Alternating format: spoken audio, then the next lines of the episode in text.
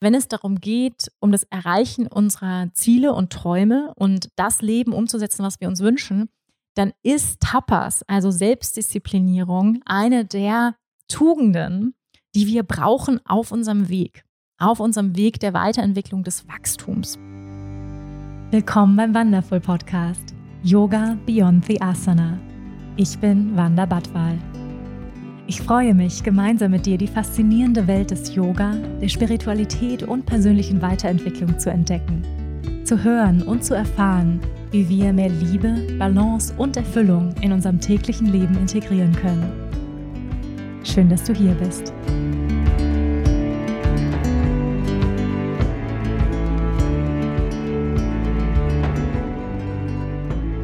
Hello, hello und Bom dia, sagt man hier in Portugal. Schön, dass du da bist. Ich freue mich sehr auf die heutige Podcast-Folge mit dir. Wir gehen weiter auf unserer Reise durch die Yamas und Niyamas, die yogischen Werte. Und heute schauen wir uns den dritten yogischen Wert, den Niyama, an. Und bevor wir aber reinstarten in diesen kleinen yogischen Philosophie-Exkurs, lass uns einen kurzen Moment des Ankommens nehmen. Wo immer du gerade bist, erlaub dir für einen Moment einmal alles aus der Hand zu legen. Mach sehr gerne diese kurze Achtsamkeitsübung mit mir mit. Wenn du kannst, dann schließ jetzt einmal deine Augen. Du kannst diese Übung aber auch mit geöffneten Augen machen, wenn du vielleicht beim Autofahren gerade bist.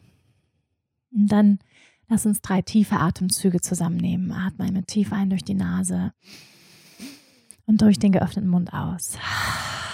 Lass die Schultern sinken. Mach das noch zweimal. Und mit der Ausatmung lass was los. Körperliche, mentale Anspannung. Noch einmal. Gerne auch einen Sound machen. Hm. Erlaub dir die Augen zu schließen. Vielleicht magst du eine Hand aufs Herz legen. Lass den Atem ganz entspannt ein- und ausströmen.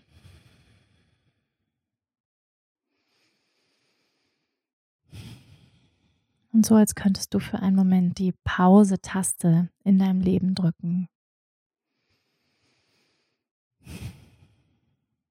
Wo bist du gerade jetzt in diesem Moment zwischen all den Aufgaben deines Lebens, den unterschiedlichen Rollen, die du täglich einnimmst, als Partnerin, Partner, Mutter, Tochter, Schwester, Freundin, Arbeitnehmerin, Arbeitgeberin. Atme tief ein und aus mit all dem, was jetzt gerade ist, was sich jetzt gerade in dir bewegt. Und erlaubt dir, dich in diesem Moment zu entspannen. Alles ist gut.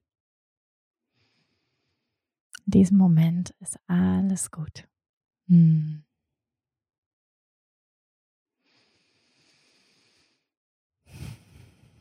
Lass den Atem ein- und ausströmen. Erlaub dir die Schultern noch ein kleines bisschen mehr zu entspannen.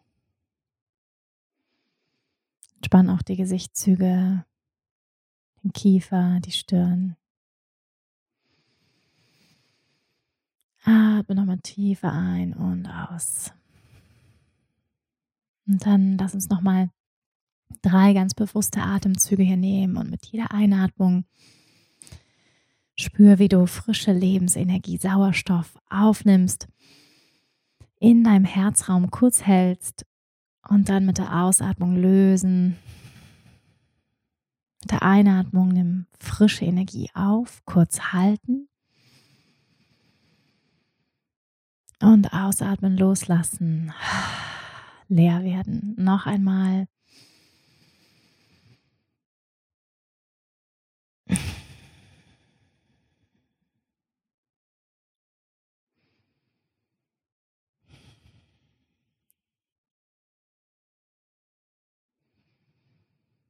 Ab nochmal ein und aus und spür, wie dieser kurze Moment der Pause bereits Körper und Geist erfrischt.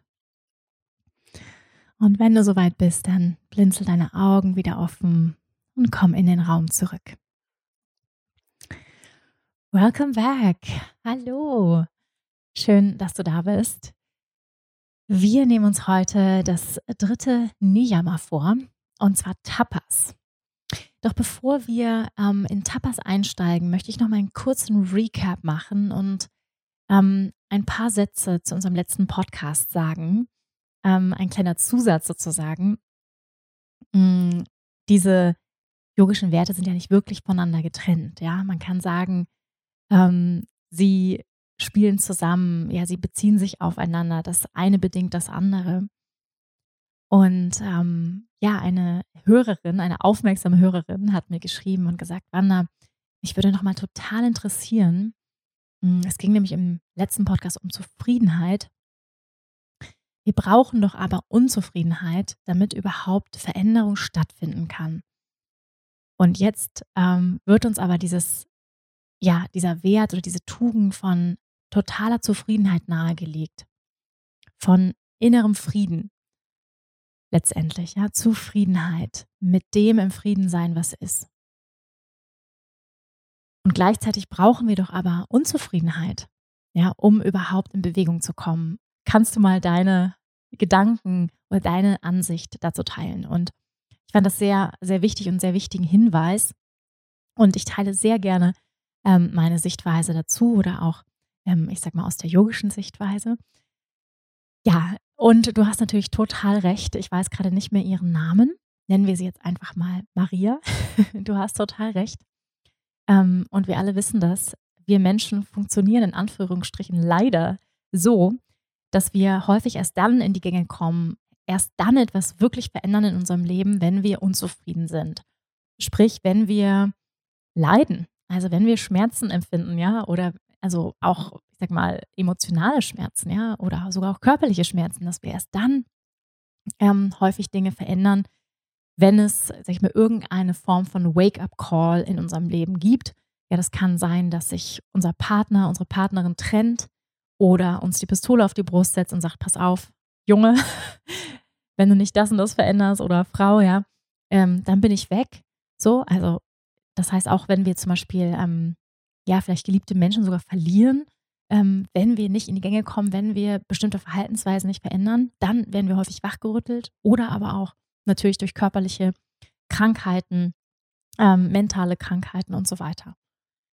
Ähm, manche Menschen verändern sich auch freiwillig, ganz wenige, leider, ähm, sage ich mal, durch, durch vielleicht positive Motivation, aber leider ist es einfach häufig so, dass wir erstmal leiden müssen, um ähm, ja an so einen Leidenspunkt zu kommen, wo wir sagen, ich habe jetzt wirklich die Schnauze voll, also von mir und von gewissen Verhaltensweisen, von gewissen ähm, Gewohnheiten, Denkmustern und so weiter, bis wir überhaupt in die Gänge kommen. Das heißt, ja, du hast recht, Maria, nenne ich sie jetzt einfach mal, wenn du sagst, wir brauchen Unzufriedenheit, um in die Veränderung zu kommen.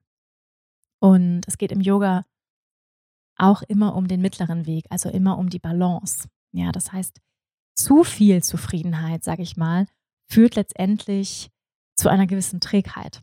Ja, ähm, Trägheit im Sinne von, wir liegen auf der Couch und wollen nichts mehr verändern und richten uns, sage ich mal, ein im Leben und leben dann schon vielleicht mit Mitte 20 das Leben eines äh, einer 60-Jährigen Richtung Rente gehend. Ja, also das gibt es die so gar nicht mehr veränderungsbereit sind und die mit 25 oder Anfang 30 schon sagen, so bin ich. Ja, da werde ich immer sehr stutzig, wenn Menschen sowas sagen.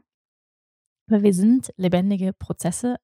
Eins ist sicher, alles ist in Veränderung die ganze Zeit. Und wenn wir uns dagegen sträuben und dagegen oder festhalten ähm, an gewissen ja, Strukturen, dann ja, werden wir letztendlich ganz schön vom Leben durchgerüttelt, früher oder später aber also das ist sozusagen die, die körperliche Trägheit, aber natürlich auch die mentale Trägheit, ja. Also dass wir irgendwie uns so einrichten und sagen, ach, ich brauche eigentlich gar keine Veränderung, reisen, warum soll ich reisen? Ist doch alles wunderbar hier. Warum soll ich was anderes sehen? Warum soll ich mich hinauswagen in die abenteuerliche, vielleicht sogar gefährliche Welt? Und ja, einfach äh, eine Resistenz gegen Veränderung letztendlich. Ne? Und das ist mit Zufriedenheit dann nicht gemeint. Das ist sozusagen zu viel des Guten, wenn man so will.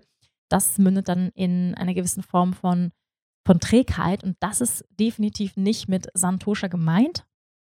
Also von, also mit einem zufriedenen Zustand, also mit einem in Frieden sein mit dem, was ist. Und da geht es wie ähm, ja in vielen Bereichen des Lebens immer um die richtige Balance, ja, im, im Frieden zu sein mit dem, wie die Situation jetzt gerade ist, wie mein Körper jetzt gerade ist. Ähm, aber das heißt natürlich nicht, dass ich ähm, bis zum Ende meines Lebens auf der Couch äh, liegen bleibe, sondern okay, ähm, Bewegung ist gesund, so, ja. Und ich muss mich vielleicht mal ein bisschen motivieren und auch wenn ich keine Lust habe, auf die Matte gehen und so weiter, ne? Also, um jetzt ein praktisches Beispiel zu nennen. Also, dabei, damit ist sozusagen nicht gemeint, in die komplette ähm, Stagnation oder in das komplette Kollabieren zu gehen, sondern eine gute Balance zu finden zwischen der Annahme mit dem, ja, wie wir sind, wie unser Körper ist, wie unser Leben ist, wie, wie wir sind in unseren Verhaltensweisen, in unserer Menschlichkeit und gleichzeitig aber auch ähm, die Balance zu finden zum Wachstum, zur Veränderung.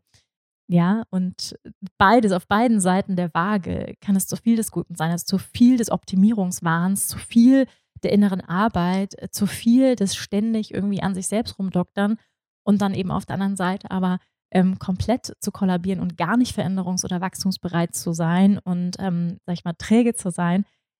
Ne, dazwischen liegt dieser, sag ich mal, der grüne Bereich von, von Santosha, von einem Zustand von, von Frieden mit dem, was ist.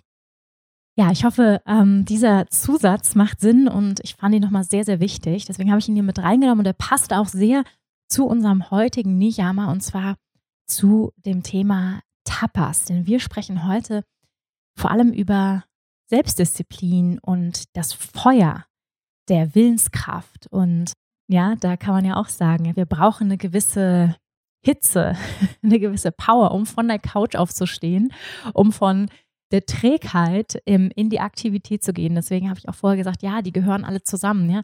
Wir, wir brauchen eine Zufriedenheit, einen inneren Frieden und gleichzeitig aber auch brauchen wir Tapas, um in die Veränderung, in die Transformation zu kommen. Und darüber sprechen wir jetzt. Lass uns wie immer zuerst einmal die Wortdefinition anschauen des Wortes Tapas. Und es kommt von dem Sanskrit-Wort Tap. Und häufig haben diese Sanskrit-Begriffe viele Bedeutungen oder ja viele Auslegungsmöglichkeiten. Tap bedeutet Hitze, heiß sein, Flamme, Feuer aber auch Reinigung oder wird manchmal auch als Selbstdisziplin übersetzt. Also was bedeutet das jetzt? Heiß sein. Auf was oder wen sind wir hier heiß? Darüber sprechen wir heute, das wollen wir klären. Ähm, um was für ein Feuer geht es hier? Um was für eine Reinigung? Ähm, lass uns erstmal die traditionelle Bedeutung und Auslegung dieses Begriffes anschauen. Traditionell bezieht sich das Wort Tapas auf das Konzept der spirituellen Wiedergeburt und das innere Feuer, was benötigt wird, um das zu erreichen. Also sprich, dieses innere Feuer, der innere Antrieb, immer weiter zu wachsen, immer mehr dein Potenzial zu entfalten, immer mehr dein Licht strahlen zu lassen. So könnte man das auch ausdrücken. Aber traditionell ging es vor allem darum, ganz bestimmte yogische Praktiken zu vollführen, auszuüben, die eine gewisse Form auch der Hitze erzeugt haben, ja auch spirituelle Hitze, die nennen wir Bhuta Agni, um gewisse Bindungen, Ego-Anhaftungen zu lösen, um uns immer mehr daraus zu befreien, ich sag mal, all dem Gu, all dem Matsch, was wir nicht sind. ja, ähm, Gunas, das bedeutet auch ja Bindung, uns von all den Bindungen zu lösen, die uns klein halten, die uns eng halten. Und traditionell waren Tapas auch bestimmte selbst auferlegte Disziplinen, die mit Enthaltsamkeit, mit Phasen der Einsamkeit und Praktiken der tiefen Meditation verbunden waren. Ja, vielleicht hast du auch ein paar Bücher gelesen, wo vielleicht Geschichten vorkommen von Yogis oder Weisen, die sich zurückgezogen haben und es auch immer noch tun, in die Berge des Himalayas zum Beispiel, um dort in gewisse ja, Phasen der tiefen Meditation einzutauchen, in gewisse äh, Praktiken, gewisse Tapas, also gewisse Übungen, gewisse Selbstdisziplinierungen einzutauchen, ähm, häufig auch Askese, mh, Enthaltsamkeit, also ähm, vielleicht hast du auch Bilder gesehen von alten Yogis, die teilweise sehr abgemagert aussehen, ähm, die dann teilweise auch extrem fasten oder gewisse yogische Praktiken vollführen. Ja, vielleicht hast du auch schon mal von den Augori oder Augora-Yogis gehört, also eine gewisse Form von tantrischen Yogis, die sehr extreme Praktiken ausüben, auch mit ihrem Körper experimentieren, sage ich mal, um gewisse ja, Zustände zu erreichen, meditative Zustände zu erreichen, aber auch um den Körper und den Geist zu reinigen. Ja, und Grund dieser verschiedenen Tapas und man sagt, es gibt vor allem drei verschiedene Typen von Tapas, dienen dazu, uns auf den unterschiedlichen Ebenen zu reinigen. Also Tapas bedeutet eben auch Reinigung und also das Feuer der Reinigung könnte man auch sagen, all das ähm, zu klären, zu reinigen, wer wir nicht sind. Und es gibt diese drei unterschiedlichen Tapas und das ist zum einen Tapas für den Körper, wird häufig auch mit Brahmacharya übersetzt. Das ist ja auch ein eigenes Yama, also eine eigene äh, yogische Tugend. Und wir haben auch schon ähm, ausgiebig über Brahmacharya gesprochen. Und dabei geht es vor allem um den richtigen Einsatz unserer sexuellen Energie, also sprich unserer Potenz auch, um den richtigen Umgang damit. Also hier geht es um Reinheit für den Körper. Natürlich zählt da Ernährung, sattwische Ernährung dazu, gewisse Reinigungsrituale, die wir auch aus dem Ayurveda kennen. Und weshalb zum Beispiel, ja, also die gesamten ayurvedischen Praktiken sind sozusagen Tapas für den Körper, könnte man sagen. Und ähm, wie wir wissen, Ayurveda und Yoga sind Schwesternwissenschaften und arbeiten ganz eng zusammen. Und früher war es tatsächlich so, dass auch Ayurveda eigentlich eine, eine Voraussetzung war für die äh, weitere spirituelle Entwicklung. Dann ähm, Tapas der Sprache, also Vachika auch genannt, ja, Wahrheit sprechen, klare, respektvolle, wertschätzende Kommunikation eine Ehrlichkeit sich selbst gegenüber, ja, auch Satya, auch ein eigenes äh, Yama. Ähm, ganz am Anfang dieser yogischen Werte steht es, hm, ziemlich am Anfang. Und ähm, ja, auch das ist sozusagen eine Form von Reinheit. Ja, wir merken das auch sehr deutlich, wenn jemand ähm, nicht die Wahrheit spricht oder mh, hm, sich schwer tut, seine Wahrheit zu sprechen, dann wird die Stimme beschlagen oder ganz leise oder eng oder jemand spricht zu schnell oder zu leise. Also wir können ganz viel über die Stimme auch lesen und spüren, auch ähm, und, und wahrnehmen, ganz intuitiv, ja, wie ist so, wie ist die Frequenz der Stimme, wie viel Wahrheitsgehalt liegt da drin, wie viel Reinheit. Und dann haben wir Tapas des Geistes und dabei geht es vor allem um das Trainieren unserer Sinne.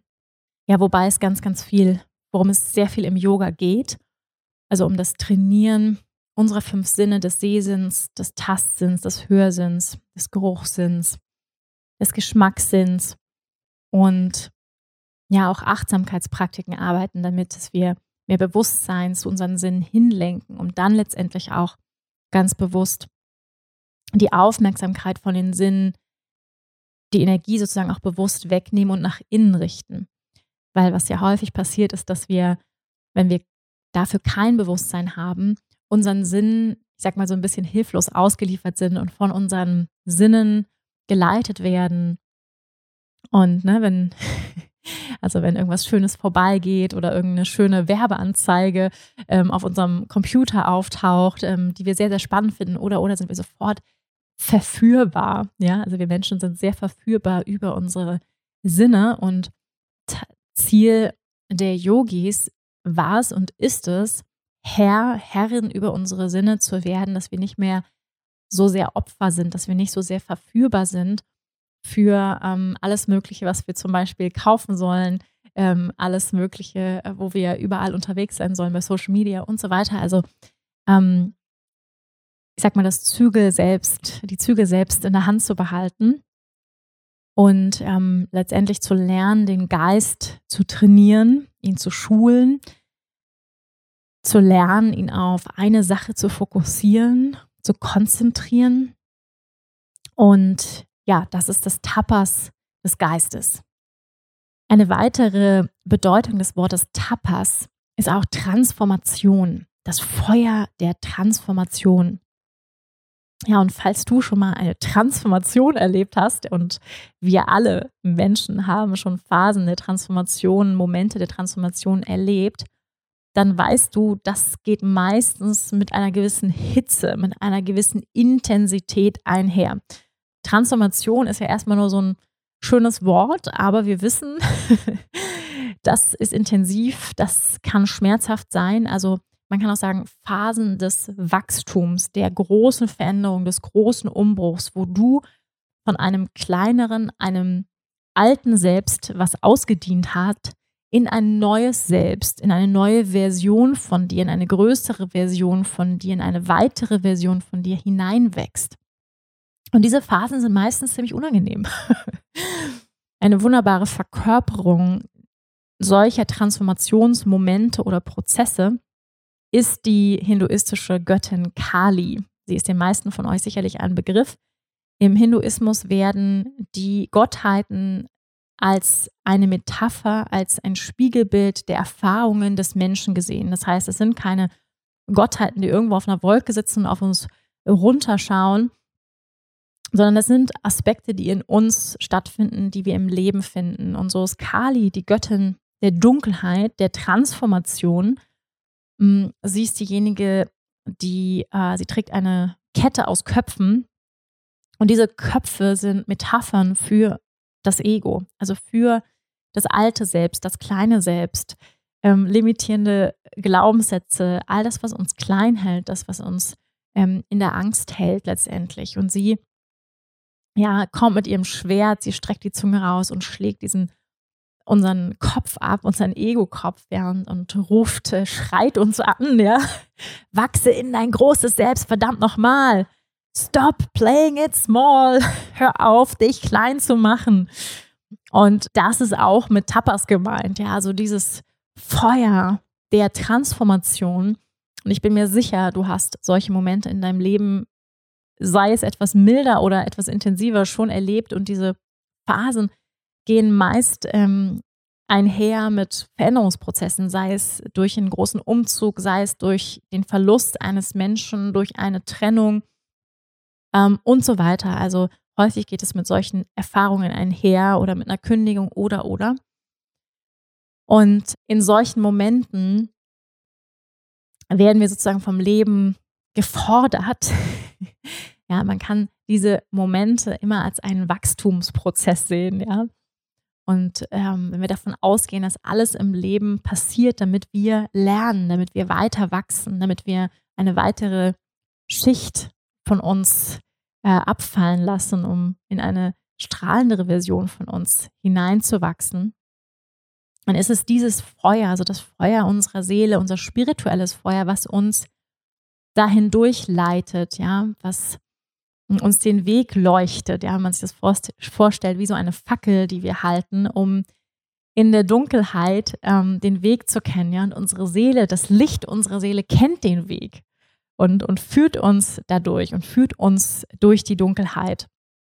Und das ist eben auch mit Tapas gemeint, dieses Feuer, dieses spirituelle Licht, was uns führt, was uns leitet und was uns immer wieder zurückbringt auf unsere Matte, was uns immer wieder, selbst wenn wir mal eine Zeit lang vielleicht abgedriftet sind, das Wichtige ist, dass wir immer wieder zurückkommen.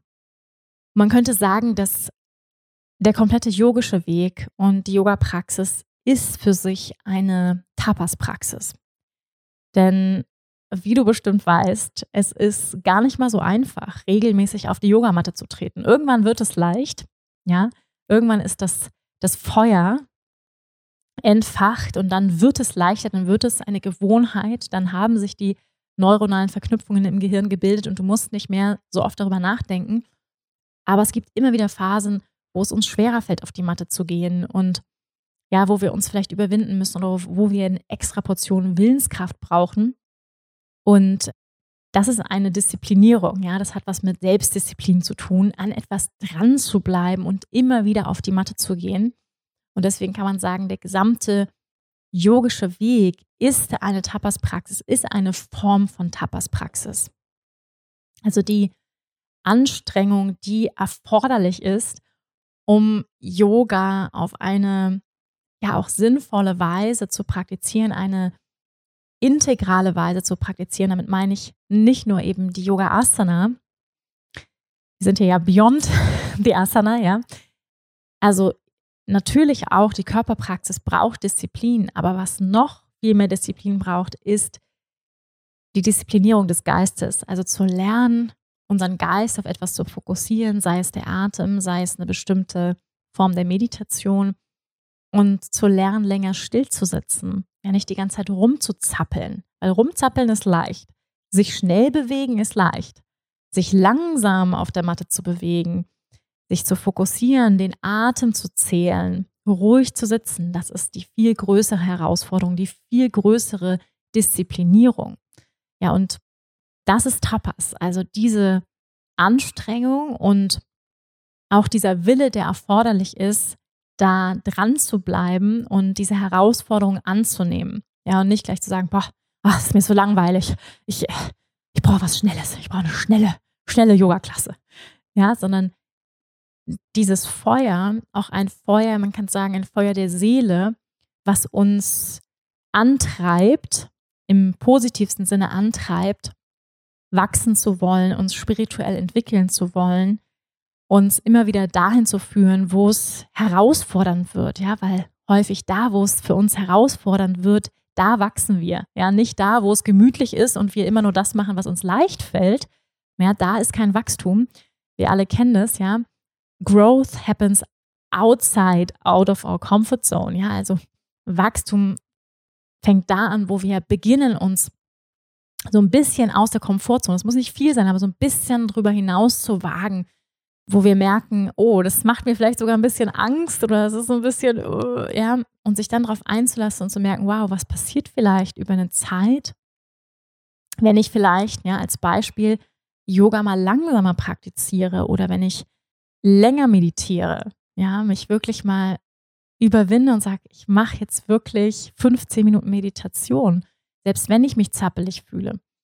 Ja, erst, sage ich mal, dann passiert häufig die Magie, ja, es gibt ja diesen schönen Satz, Yoga happens oder the magic of yoga happens when you want to leave the pose. Also die Magie des Yoga fängt dann an, wenn du rausgehen willst, wenn du aus der Übung rausgehen willst, wenn du sagen willst, ich, ach, ich mache jetzt was anderes oder ich höre jetzt auf zu meditieren, ja. Und ähm, wenn wir dann es schaffen, noch ein bisschen länger drin zu bleiben, wenn wir, wenn wir dabei bleiben. Was heißt das also für unser modernes Leben? Was hat Tapas für eine Bedeutung oder auch Relevanz für unseren Alltag?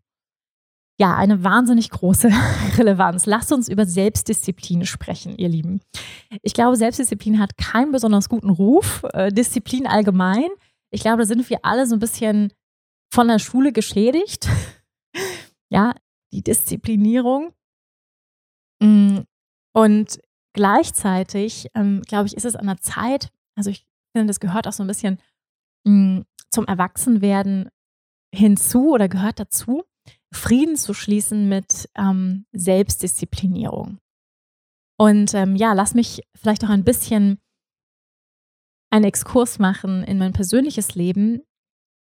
So ist Selbstdisziplin zum Beispiel nicht etwas, was mir in den Schoß gelegt wurde.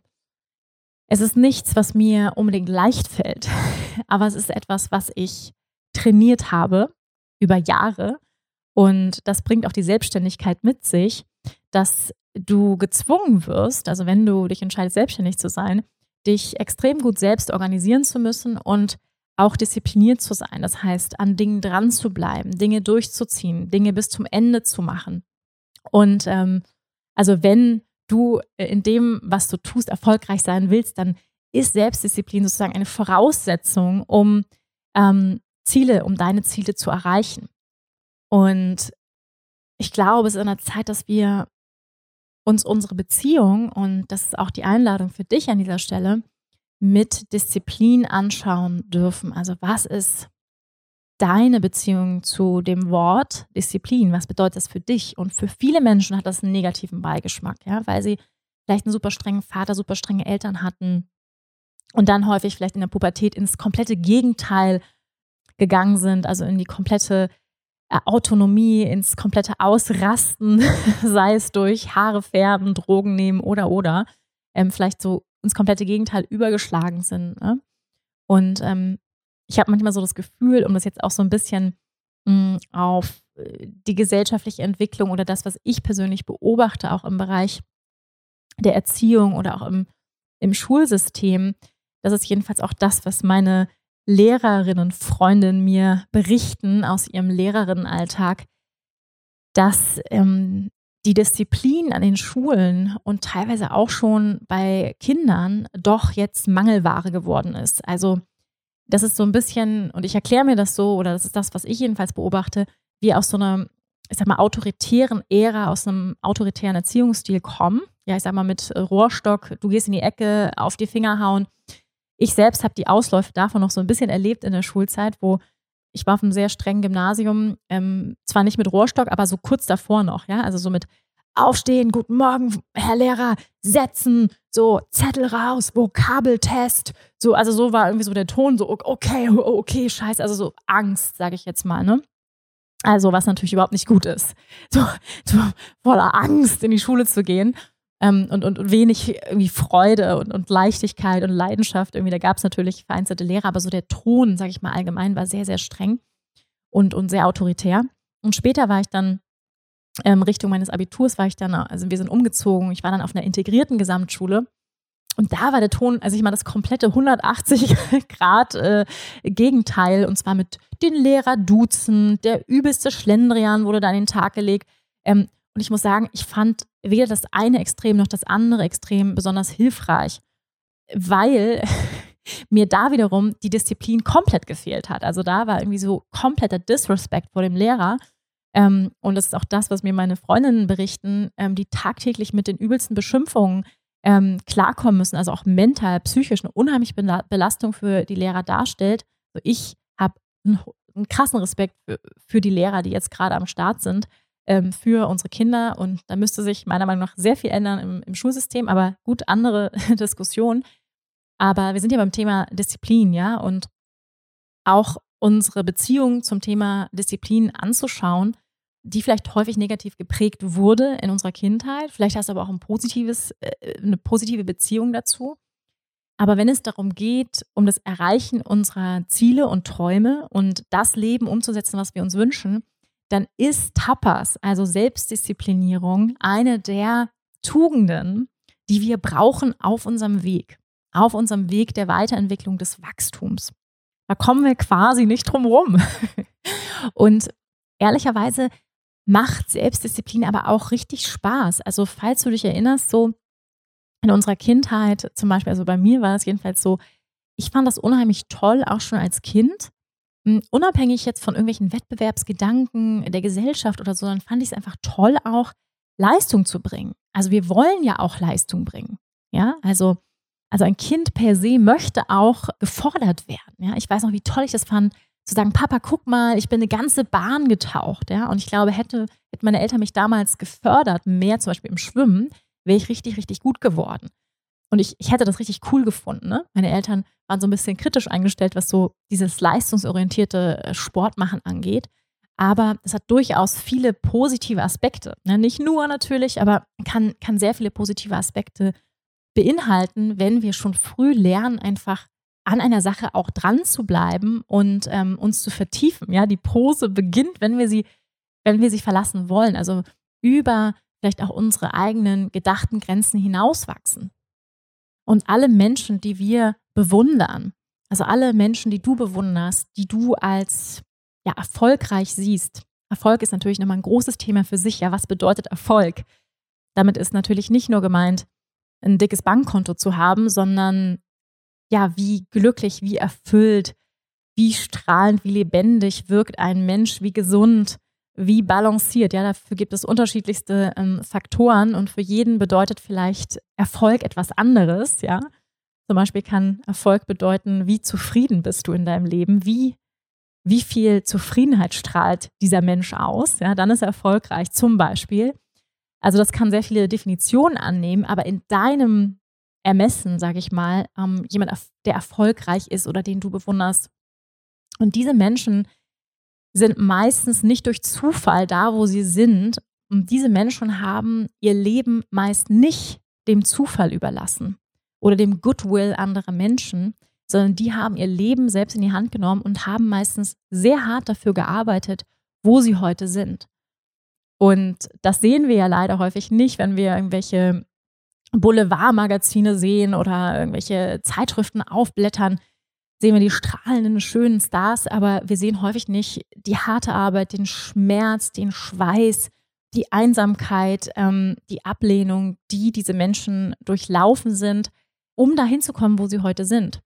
Ja, es gibt ja jetzt immer mehr solche Dokumentationen, wo Stars auch mehr Einblicke geben in ihr Leben, sich verletzlicher zeigen. Lady Gaga, Taylor Swift, was ich großartig finde, weil wir dann so ein bisschen ich sag mal, eine realistischere Einschätzung davon bekommen, was das auch bedeutet oder was das auch für einen Preis kostet, so ein, so ein Star zu sein. Ne? Und ich sage ja überhaupt nicht, jeder muss jetzt irgendwie ähm, Star sein anstreben. Es ist eher ein Beispiel dafür, für Menschen, die vielleicht in deinen Augen viel erreicht haben. Und es muss jetzt kein Musiker sein oder kein Schauspieler.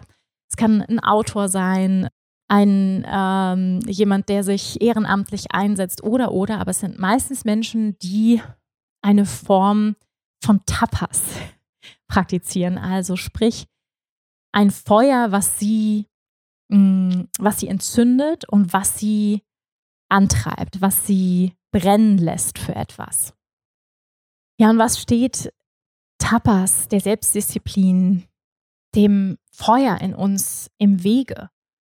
Ja, das ist auf jeden Fall vielleicht eine Idee von von Freiheit häufig auch, ja, dass wir vielleicht eine Idee haben, dass Freiheit bedeutet, ich mache jeden Tag das, was ich will und ich mache jeden Tag was anderes. Mm, das kann man eine Zeit lang machen, aber falls du das mal gemacht hast, dann wirst du irgendwann merken, du fühlst dich vielleicht ein bisschen verloren, ein bisschen chaotisch, ein bisschen lost in space, einfach so im Flow mit den Dingen zu gehen. Da fehlt ein bisschen Struktur, da fehlt ähm, ja eine gewisse Disziplinierung. Und ähm, wie immer auf dem yogischen Weg oder wie immer im Leben geht es um die Balance. Ja, es geht nicht darum, dass wir mit der Peitsche hinter uns stehen und sagen, du musst auf die Yogamatte gehen, komme was wolle. Ähm, darum geht es in keinster Weise, vor allem nicht bei Frauen, die zyklische Wesen sind, ja, die an unterschiedlichen Tagen ihres Zyklus unterschiedlich äh, drauf sind. Aber es geht um die Beständigkeit, die Hingabe an eine Sache selbst an Tagen, wo wir merken, wir können vielleicht heute nicht so auf die Matte gehen, wir können heute nicht so praktizieren, wie wir es vielleicht sonst tun, weil wir vielleicht schlecht geschlafen haben, weil wir unsere Periode haben oder oder. Das heißt aber nicht, dass wir gar nicht praktizieren können. Das heißt, dass wir adaptieren müssen, dass wir die Praxis anpassen müssen, aber es das heißt nicht, dass wir komplett aufhören. Ja, und hier geht es wirklich darum, ja, den Mittelweg zu finden, wie können wir eine gesunde Selbstdisziplin entwickeln? Wie kannst du eine gesunde Selbstdisziplin entwickeln? Und da geht es natürlich darum, Gewohnheiten zu etablieren für unser Leben, die uns gut tun, von denen wir vielleicht wissen, puh, das fällt mir schwer, aber ich weiß, dass es mir langfristig gut tut. Und an dieser Stelle möchte ich dir gerne hier eine Reflexionsfrage mitgeben oder ein paar Reflexionsfragen und zwar, was könnte dein persönliches Tapas sein, also deines, deine selbst auferlegte Selbstdisziplinierung, deine selbst auferlegte Übung oder Maßnahme, eine kleine machbare Gewohnheit. Was könnte das sein? Also ich nenne mal ein paar Beispiele. Mein persönliches Tapas im Moment ist, morgens eine Viertelstunde früher aufzustehen, um morgens schon eine Viertelstunde bevor mein Kind aufwacht, meditieren zu können. Damit ich die Möglichkeit habe, erstmal wirklich bei mir zu sein, in meinem Körper anzukommen, in meinem Atem anzukommen, mich mit meiner Seele zu verbinden, mich auszurichten, um dann von diesem Ort der Ausrichtung, der Präsenz in die Verbindung zu gehen mit meinen Liebsten, mit meinem Kind, meinem Partner ja, und so in den Tag zu starten. Und es fällt mir nicht leicht und es geht auch nicht immer, da wir immer noch Nächte haben, wo wir viermal nachts wach werden und zweimal die Windeln wechseln müssen und Fläschchen machen müssen und so weiter. Aber an den Nächten, die gut laufen, habe ich mir fest vorgenommen, das durchzuziehen. Ja, das ist mein persönliches Tapas, meine wichtigste Gewohnheit für dieses Jahr. Und ich frage dich, was ist dein persönliches Tapas? Was kann das sein? Und es ist wichtig, dass es machbar ist, dass es klein ist, also sowas wie 10, 15 Minuten beansprucht. Früher ins Bett gehen, etwas früher aufstehen. Oder ein anderes Beispiel, du möchtest gerne mehr lesen. Ja, für die meisten Menschen ist es schwierig, abends zu lesen, weil wir dann häufig zu müde sind und schlafen dann nach ein, zwei Seiten schon ein und behalten sowieso nichts von dem, was wir gelesen haben. Deswegen als Idee morgens lesen, morgens beim Kaffee und am besten schon das Buch dahinlegen. Ja, also uns wirklich gute Gewohnheiten ähm, schaffen und uns unterstützen in dieser Gewohnheit, indem du zum Beispiel nicht erst vor deinem Bücherregal stehen musst, um jetzt auszusuchen, welches Buch du wählst, sondern dir ein, zwei Bücher schon parat zu legen und dass du einfach weißt, wunderbar, ich beginne den Tag nicht, indem ich durch Instagram scrolle, sondern ich beginne den Tag, indem ich erstmal meinen Geist füttere mit inspirierenden Gedanken, mit schönen Worten und ähm, habe dann schon mal zehn Minuten am Tag gelesen. Ja, also zum Beispiel auch ein wunderbares Tapas. Ein anderes Tapas kann natürlich sein, weniger Kaffee trinken. Wenn du jeden Tag drei, vier Tassen Kaffee trinkst, vielleicht zwei zu trinken oder mal zu sagen, ich trinke mal gar keinen Kaffee zum Beispiel. Ja, also wir kommen jetzt auch in die Zeit des Fastens hier zum Frühjahr. Und ähm, auch das ist natürlich eine Tapas-Praxis, ja, also eine Enthaltsamkeitspraxis, wenn man so möchte, gewisse Nahrungsmittel auszusparen oder für eine Zeit gar nichts zu essen ähm, oder nur gewisse Nahrungsmittel zu sich zu nehmen.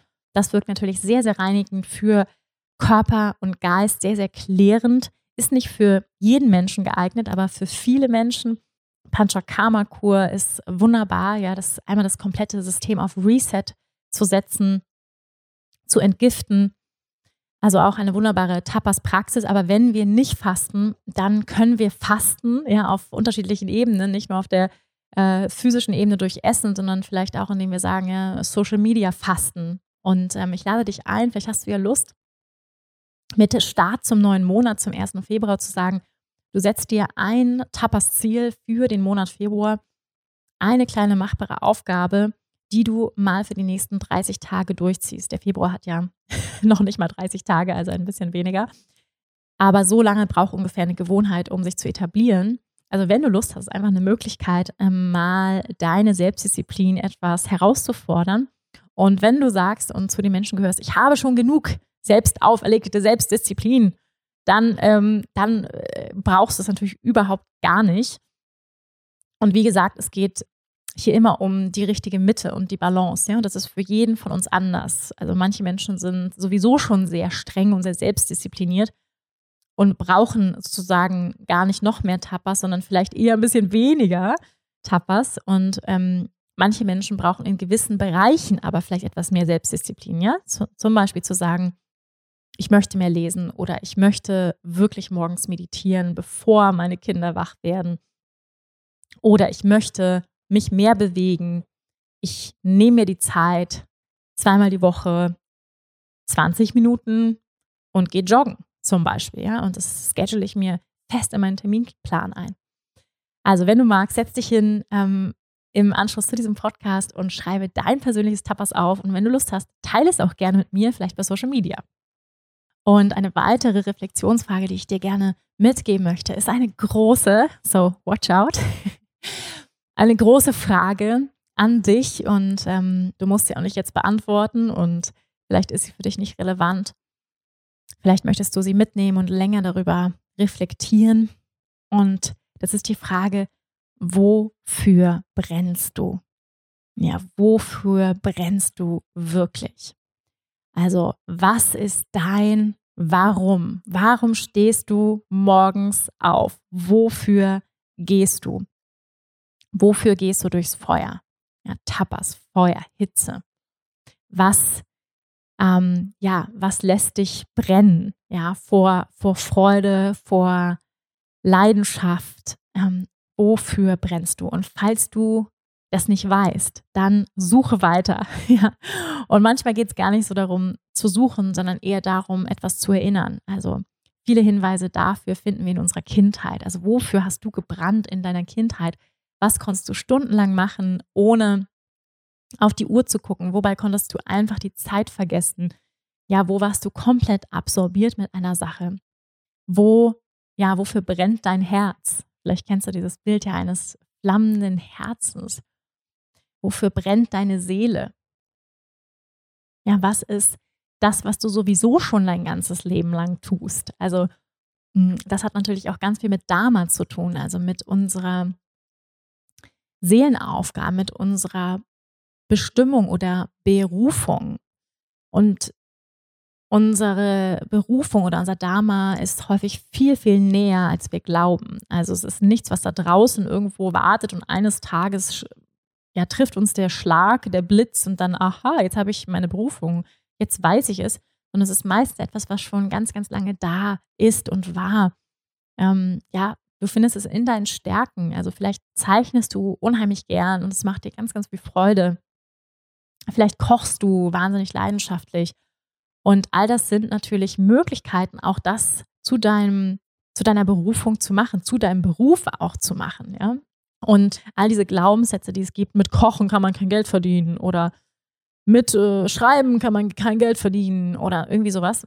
Dafür gibt es sehr, sehr viele Gegenbeispiele, spätestens seit äh, Tim Melzer und wie sie alle heißen, die Starköche, ähm, die eigene Kochbücher und YouTube-Channels haben und Poeten, die ins, bei Instagram viral gehen und Live-Touren und so weiter. Also es gibt äh, mittlerweile so viele Gegenbeispiele, und wir haben so viele tolle Möglichkeiten in unseren modernen Zeiten, finde ich, aus Talenten, aus Fähigkeiten, ja, einen Beruf zu machen.